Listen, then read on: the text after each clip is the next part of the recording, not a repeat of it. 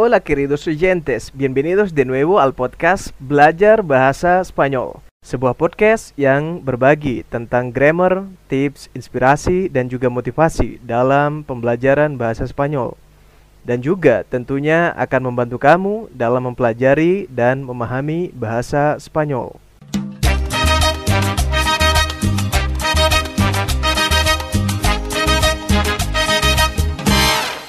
Hola pendengar setia podcast belajar bahasa Spanyol.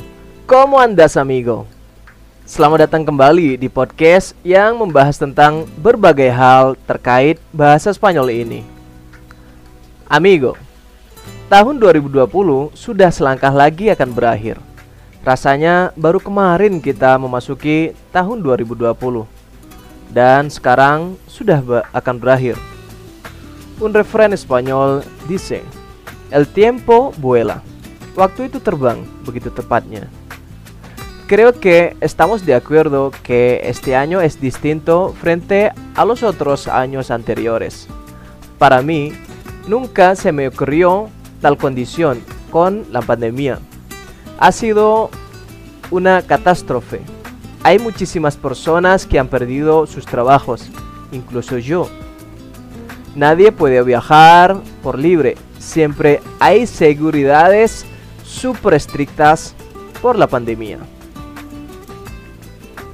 Sin embargo, pasti ada hal baik di balik semua ini. Pasti ada hikmahnya. Seperti banyak orang bilang, ha pasado para algo bueno, o sea, mejor. Semua terjadi untuk suatu hal yang lebih baik atau bahkan yang terbaik. Saya contohnya. Karena pandemi ini, saya bisa konsen lagi ke podcast pembelajaran ini dan menemani kamu belajar bahasa Spanyol, baik di podcast ataupun di grup WhatsApp Espanyol para Indonesios. Que aja hablamos de cualquier cosa en cuanto al español. Jadi, jika kamu berminat join grup kami, silahkan cari informasinya di episode pertama podcast ini. Hay muchísimos amigos que en esta pandemia pueden aprender una cosa nueva, por ejemplo, la lengua española. Pues si te gustaría contar tu historia en esta pandemia, puedes acceder la herramienta Voice Message por Anchor. Bueno amigo, en este podcast vamos a hablar acerca de las palabras que pueden decir o enviar a tus queridos amigos, colegas, familias, o sea, tu novio o tu novia, a través de esta condición tan difícil en este año. Pues la palabra más sencilla y común para felicitar el año nuevo es Feliz Año Nuevo 2021. Feliz Año Nuevo 2021. Selamat Tahun Baru 2021. Pero, por supuesto, no solo eso. Necesitas oraciones o esperanzas para ellos que te importan. Aquí te muestro algunas oraciones y esperanzas para completar tus palabras del año nuevo. El primero. A pesar de los quebrantos, siempre surgirá la ilusión, sin importar las adversidades siempre se impondrá el amor. Que este año sea un gran año para usted y lo recuerde por siempre. Saya ulangi a pesar de los quebrantos, siempre surgirá la ilusión, sin importar las adversidades, siempre impondrá el amor. Que este año sea un gran año para usted y lo recuerde por siempre.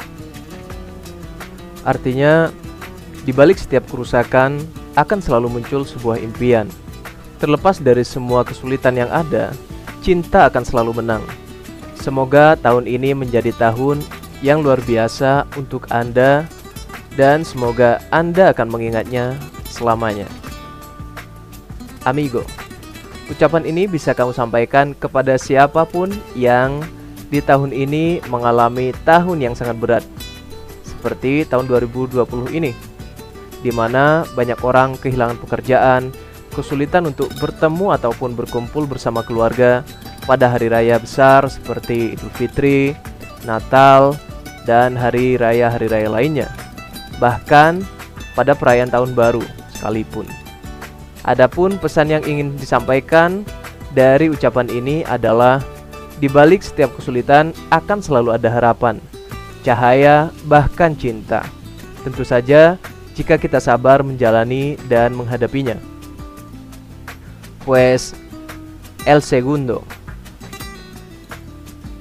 Si el año que está por concluir dejó en usted recuerdos de dolor, que este año nuevo se impregnen los mejores instantes de su vida por cada sueño alcanzado.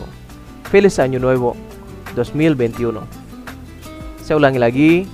Si el año que está por concluir dejó en usted recuerdos de dolor, que este año nuevo se impregnen los mejores instantes de su vida por cada sueño alcanzado. Feliz Año Nuevo 2021. Artinya, jika tahun yang akan segera berakhir ini meninggalkan kenangan yang sedih dalam diri Anda, semoga tahun baru yang akan datang akan membawa momen terbaik dalam hidup Anda untuk setiap impian indah yang Anda punya. Selamat tahun baru 2021. Pues yang ketiga, no podemos olvidar los errores pero de cada lección nos llenamos de sabiduría. Que la felicidad le acuerde en este año que comienza. Se hablan aquí, no podemos olvidar los errores, pero de cada lección nos llenamos de sabiduría. Que la felicidad le acuerde en este año que comienza.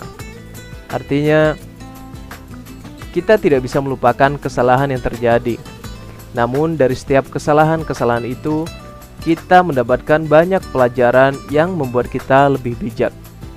Semoga kebahagiaan menanti Anda di tahun yang sebentar lagi akan tiba. Pues yang keempat, si tuviera solo un deseo por cumplir, ¿cuál sería? Que Dios cumpla cada uno de los buenos deseos de su corazón en el año nuevo. Saya ulangi lagi, Si tuviera solo un deseo por cumplir, ¿cuál sería? Que Dios cumpla cada uno de los buenos deseos de su corazón en el año nuevo. Artinya, jika Anda hanya memiliki satu keinginan untuk dipenuhi, keinginan apakah itu? Apa pun keinginan itu, semoga Tuhan mewujudkan setiap keinginan baik dari hati Anda di tahun baru ini. Pues yang kelima, Si el año 2020 le trajo felicidad, que el año 2021 te traiga la mayor de las alegrías. Que tengas un feliz año. Se ulangi lagi, si el año 2020 le trajo felicidad, que el año 2021 te traiga la mayor de las alegrías. Que tengas un feliz año. Artinya, jika tahun 2020 anda mendapatkan banyak kebahagiaan. Semoga tahun 2021 memberi Anda lebih banyak kebahagiaan yang lebih besar lagi. Selamat tahun baru. Pues yang keenam, aunque en el año 2020 hayamos perdido una ilusión, nuevas vendrán a añadir nuestro corazón. Feliz año nuevo 2021. Saya ulangi lagi, aunque en el año 2020 hayamos perdido una ilusión, nuevas vendrán a añadir nuestro corazón. Feliz Año Nuevo 2021. Artinya, meskipun di tahun 2020 banyak impian kita yang tidak terwujud atau belum terwujud, pasti akan banyak impian baru yang akan datang untuk memenuhi hati kita. Selamat tahun baru 2021. Pues yang ketujuh, feliz 2021. Que el año nuevo les traiga paz y prosperidad. Saya ulangi lagi, feliz 2021. Que el nuevo año les traiga paz y prosperidad. Yang artinya selamat tahun baru 2021. Semoga tahun baru ini membawa kedamaian dan kemakmuran bagi Anda. Yang kedelapan, para ustedes mis amigos, mis mejores deseos para el próximo año, con la creencia de que este 2021 será recompensado con agradables sorpresas que llenan nuestras vidas de pura felicidad. Ulangi lagi, para ustedes, mis amigos, mis mejores deseos para el próximo año, con la creencia de que este 2021 será recompensado con agradables sorpresas que llenan nuestras vidas de pura felicidad. Artinya, untuk kalian, wahai teman-temanku yang baik hati, saya berharap yang terbaik untuk kalian semuanya di tahun depan. Saya yakin bahwa tahun 2021 ini akan banyak kejutan yang menyenangkan yang akan mengisi hidup kita dengan kebahagiaan yang sesungguhnya. Pues yang kesembilan, para mi mejor amigo, con cariño que este año nuevo apruebes todas las materias, conozcas el verdadero de amor y se bañe todos los días. Feliz año nuevo amigo. Saya ulangi lagi, para mi mejor amigo, con cariño que este año nuevo apruebes todas las materias, conozcas el verdadero del amor y se bañe todos los días. Feliz Año Nuevo, amigo. Artinya, kepada sahabatku, dengan kasih sayang, saya berharap semoga tahun baru ini kamu dapat melewati semua ujian pelajaran, bertemu cinta sejatimu, dan mandi tiap hari. Selamat tahun baru temanku. Yang ke-10 Amigos, sonríen, porque todo lo malo por fin se terminó. Este año será muchísimo mejor. Así que ser feliz. Que pasen un año nuevo lleno de alegrías. Se ulangi lagi, amigos, sonríen porque todo lo malo por fin se terminó. Este año será muchísimo mejor. Así que a ser feliz. Que pasen un año nuevo lleno de alegrías. Artinya, teman-temanku tersenyumlah karena semua hal buruk telah berakhir. Tahun ini akan jauh lebih baik, jadi berbahagialah. Selamat tahun baru yang penuh dengan kebahagiaan. Y el último. Yang ke-11. Espero que el año nuevo te traiga muchas alegrías, pero por favor no cambies, porque así eres perfecta. Feliz Año Nuevo. Saya ulangi lagi. Espero que el año nuevo te traiga muchas alegrías, pero por favor no cambies, porque así eres perfecta. Feliz Año Nuevo. Saya berharap tahun baru membawa banyak kegembiraan untukmu. Tetapi tolong jangan berubah, karena dengan menjadi dirimu sendiri, kamu sudah sempurna. Selamat tahun baru. Pero amigo, di ucapan terakhir ini kamu menemukan kalimat así eres perfecta. Jadi yang perlu kamu tahu adalah eres perfecta adalah untuk perempuan. Perfecta. Jadi kalau misalnya kamu adalah perempuan mengucapkan kepada perempuan memakai eres perfecta. Atau kamu laki-laki mengucapkan kepada perempuan kamu bisa mengucapkan eres perfecta. Tapi jika sebaliknya, kamu mengucapkan kepada seorang laki-laki, pues kamu bisa mengubah porque así eres perfecto. Feliz año nuevo. Bueno amigo, itulah beberapa ucapan tahun baru untuk tahun 2021.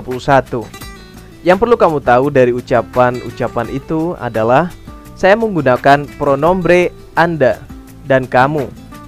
Jadi ada yang menggunakan Anda dan ada juga yang menggunakan kamu agar kamu dapat memilah dan memilih dan juga dapat memodifikasinya sesuai dengan kebutuhanmu dan kepada siapa kamu ingin mengucapkan ucapan tersebut.